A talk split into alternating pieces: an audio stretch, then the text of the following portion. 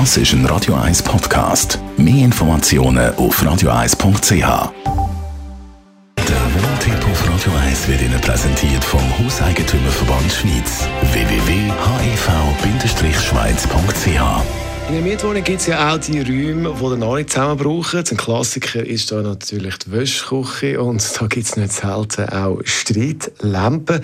Thomas Oberle, Jurist im Hauseigentümerverband. Grundsätzlich als Mieterin, Mieter, auf was muss man achten in so einer Wäschküche? Was ist da wichtig? Also der Mieter muss sich ja bewusst sein, dass er nicht der Einzige ist, der die Wäschmaschinen und den Tumbler benutzt und den Trockenraum. Das heißt, er ist verpflichtet oder sie ist verpflichtet, wenn die äh, Sachen benutzt worden sind, das auch entsprechend zu reinigen. Für das ist nicht etwa der Hauswart von der Liegenschaft zuständig. Also immer gut reinigen, Zeit einplanen, dann wissen, dass man die Wäsche äh, muss aus der Wäschmaschine rausnehmen, wenn der Wäschtag vorbei ist, dass man es natürlich so lange hängen kann, bis es trocken ist, aber dann auch rechtzeitig wieder muss besorgt sein, dass der nachfolgende waschende Mieter das kann benutzen.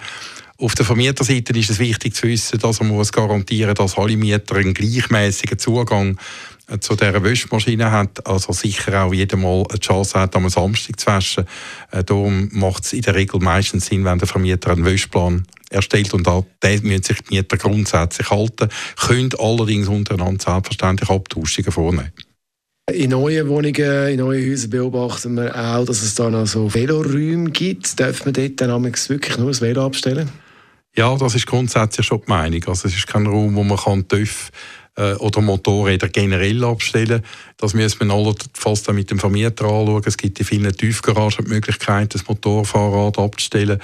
Ähm, dann muss man auch da sagen, der Vermieter muss schauen, dass alle Mieter gleichmäßig Raum benutzen können. Und wenn er jetzt feststellt, dass ein Mieter übermäßig viel Velo drin hat, äh, dann kann er eine Regelung einführen, dass man das beschränkt. Und was er sicher auch verlangen kann, der Vermieter, ist, dass man Velo nicht dort reinstellen darf, wo gar nicht mehr gebrauchstauglich sind. Gut, Velofahrer im Moment ja nicht wirklich das Thema, aber natürlich zum Abstellen logischerweise. Bei diesen Strassenverhältnissen Thomas Soberle ist das Sie, Jurist vom Hauseigentümerverband.